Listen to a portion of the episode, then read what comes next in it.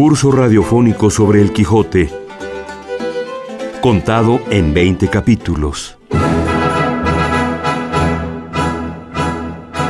2016, 400 años del fallecimiento de Miguel de Cervantes.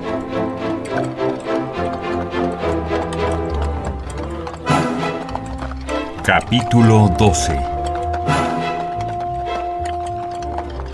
Que trata sobre el final de la primera parte y sus características.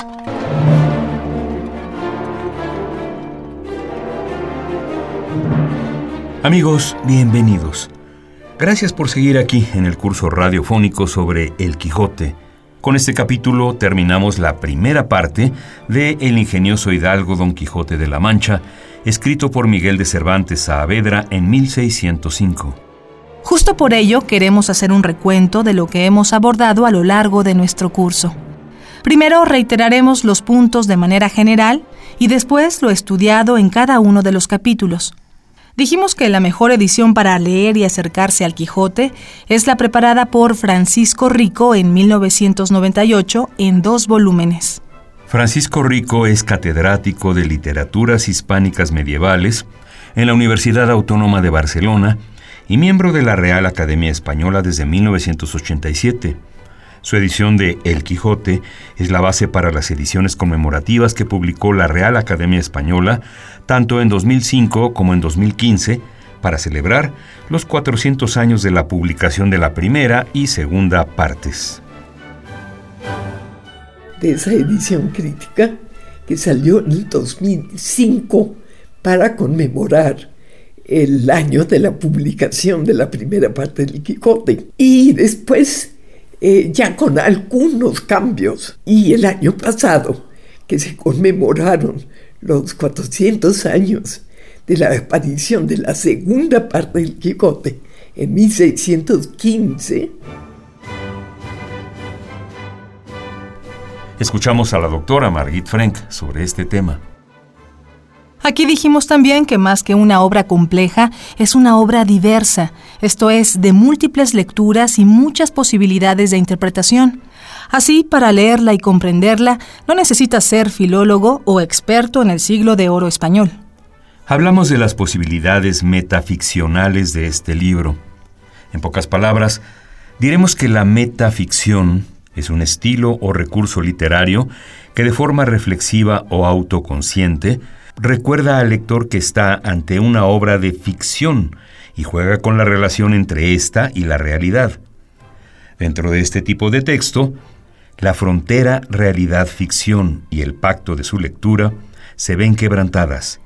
El relato llama la atención sobre su propia naturaleza ficcional y su condición de artefacto.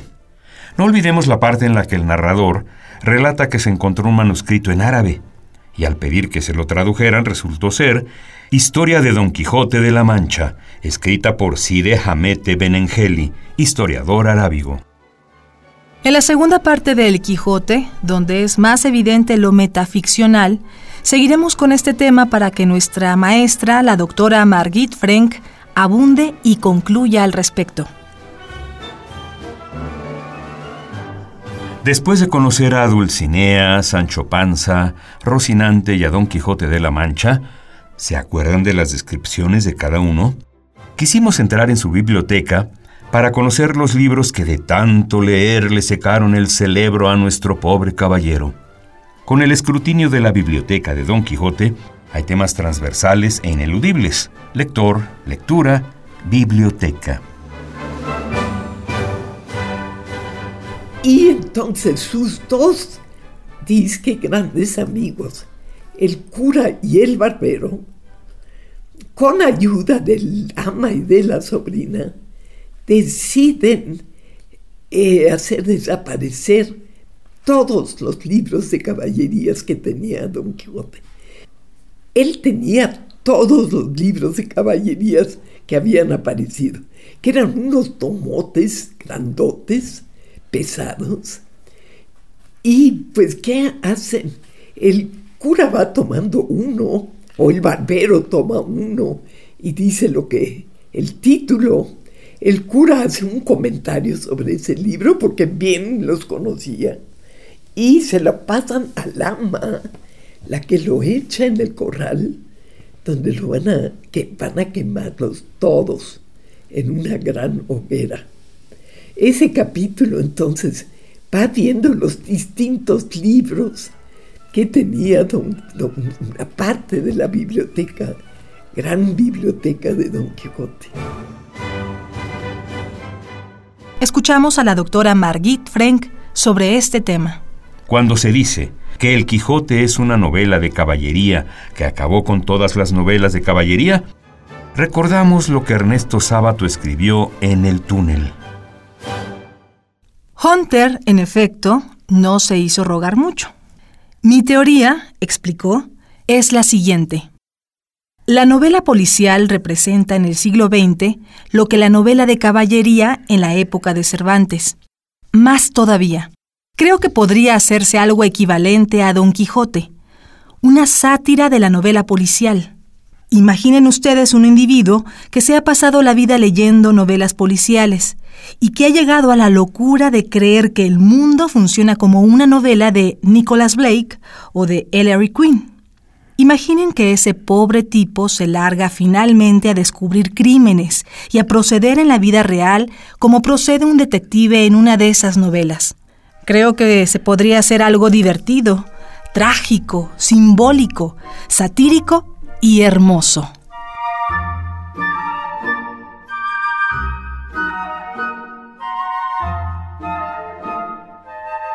Como parte de las enseñanzas de la maestra Margit Frank, nos quedamos con su aseveración de que Sancho Panza es un personaje mucho más interesante que Don Quijote.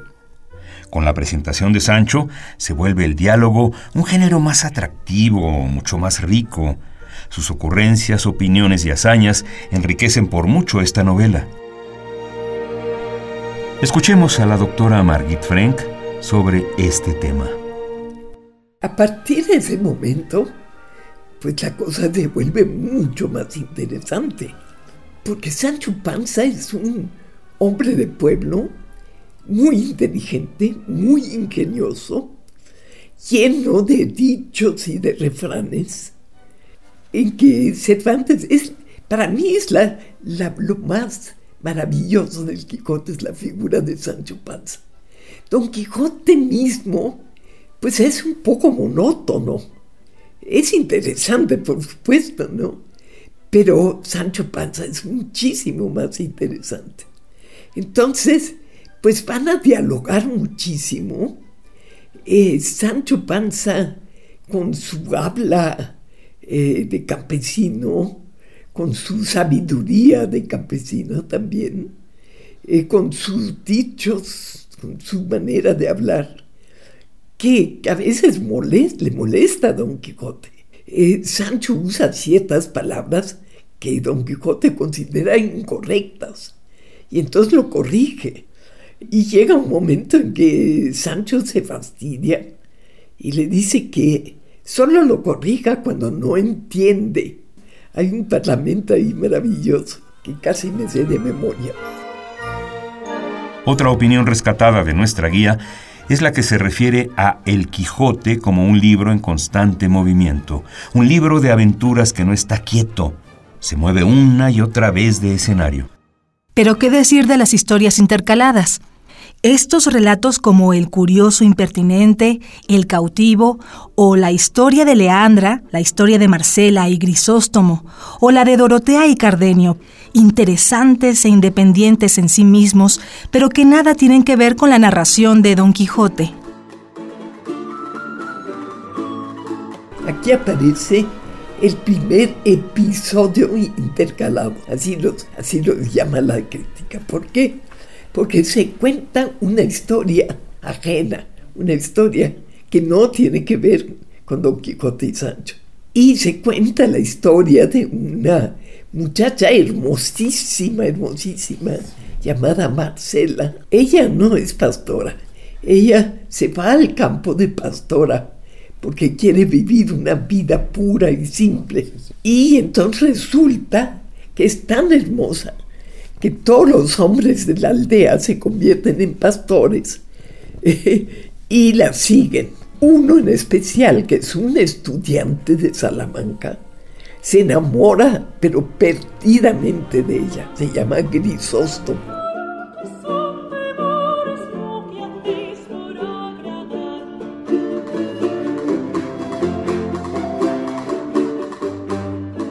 Para cumplir nuestra ruta en esta primera parte, nos detuvimos en la famosa escena de los molinos de viento, la cual, tal como nos advirtió la profesora, es muy conocida para quienes no han leído la obra o tan solo han llegado a este punto. Seguimos con espacios importantes como la Sierra Morena o la Venta, este último con un gran simbolismo debido a que se convierte en un espacio casi mágico escenario de reunión, descanso e incluso de las más impresionantes aventuras dentro de la obra. No olvidemos, por supuesto, dos discursos muy interesantes que aquí escuchamos. El que ofrece sobre la Edad de Oro y el curioso discurso que hizo Don Quijote de las armas y las letras, donde resalta el valor de las armas por encima de las letras. Incluso el cura está de acuerdo en este tema. Siempre dijimos que El Quijote es una ficción con muchas posibilidades de lecturas o miradas. Nosotros nos detuvimos en una que nos parece importante, la imagen femenina en esta novela. Tuvimos que traer las descripciones de Dulcinea, Marcela, Dorotea, Camila, Zoraida, Clara de Viedma y la historia de Leandra para conocer el ideal femenino de Cervantes. Mujeres hermosas, hermosísimas, dirá nuestra maestra Frank, castas, virtuosas de abolengo. Por ellas transcurren historias, amores, desamores y las riendas de El Quijote. No son temas transversales, son personajes fundamentales a quienes no se les ha dado la importancia merecida.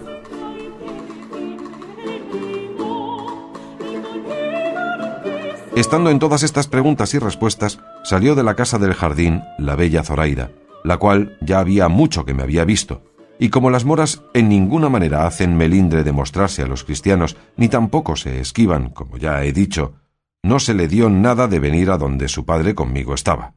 Antes, luego, cuando su padre vio que venía, y de espacio, la llamó y mandó que llegase.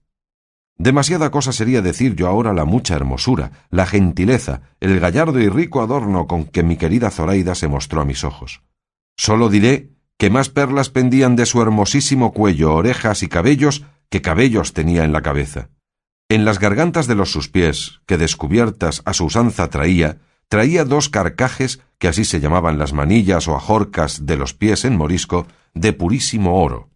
Digo, en fin, que entonces llegó en todo extremo aderezada y en todo extremo hermosa, o a lo menos a mí me pareció serlo la más que hasta entonces había visto y con esto, viendo las obligaciones en que me había puesto, me parecía que tenía delante de mí una deidad del cielo, venida a la tierra para mi gusto y para mi remedio.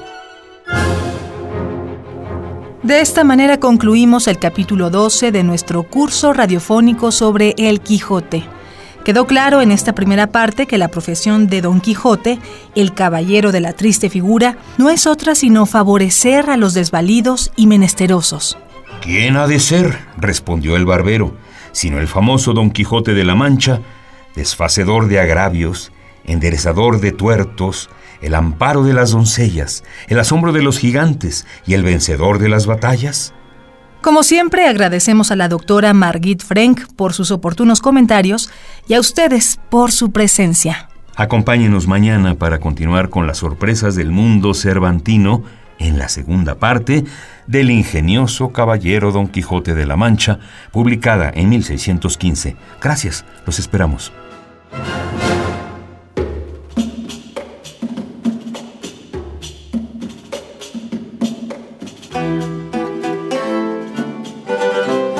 Curso radiofónico sobre el Quijote, contado en 20 capítulos. 2016, 400 años del fallecimiento de Miguel de Cervantes,